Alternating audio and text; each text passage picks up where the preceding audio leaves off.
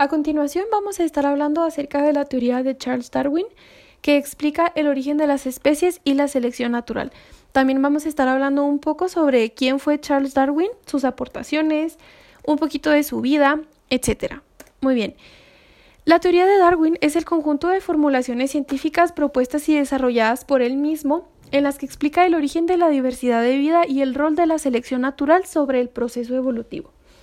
A este conjunto de estudios y formulaciones, recogido en diversas obras de su misma autoría, se le conoce como la teoría sobre el origen de las especies o también como el darwinismo. Al contrario de lo que muchos pensamos, no fue Charles Darwin el autor principal o primero de la teoría de la evolución.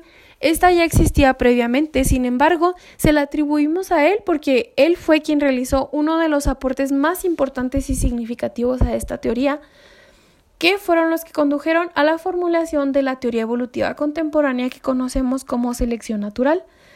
Darwin llamó selección natural al efecto de la presión ambiental y la competencia con otras especies por los recursos disponibles.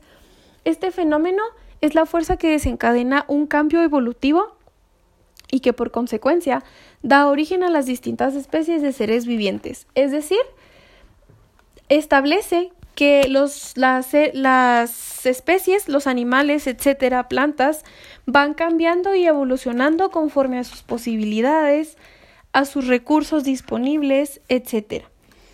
El conjunto de teorías científicas que propuso el darwinismo fue producto de los largos viajes de Charles Darwin por todo el mundo y se plasmó en su libro El origen de las especies, más que una sola teoría, se trata de un conjunto de aportes científicos que se relacionan entre sí y cuyos fundamentos pueden resumirse en tres puntos que son muy importantes.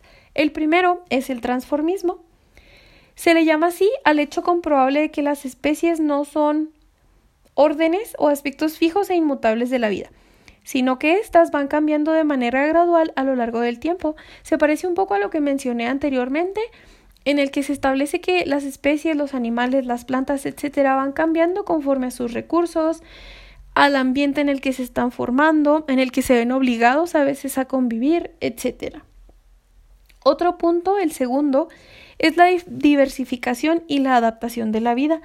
Las distintas especies de seres vivientes que existen o que alguna vez existieron son producto del empeño de la vida en adaptarse a las condiciones ambientales en que vive como parte de una lucha por prosperar, por sobrevivir y por multiplicarse superando las adversidades.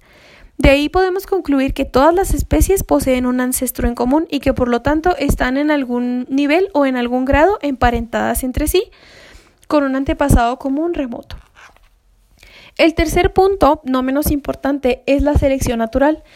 Dicha adaptación de la vida al entorno se produce debido a lo que Darwin llamó la selección natural y que es el resultado de dos factores.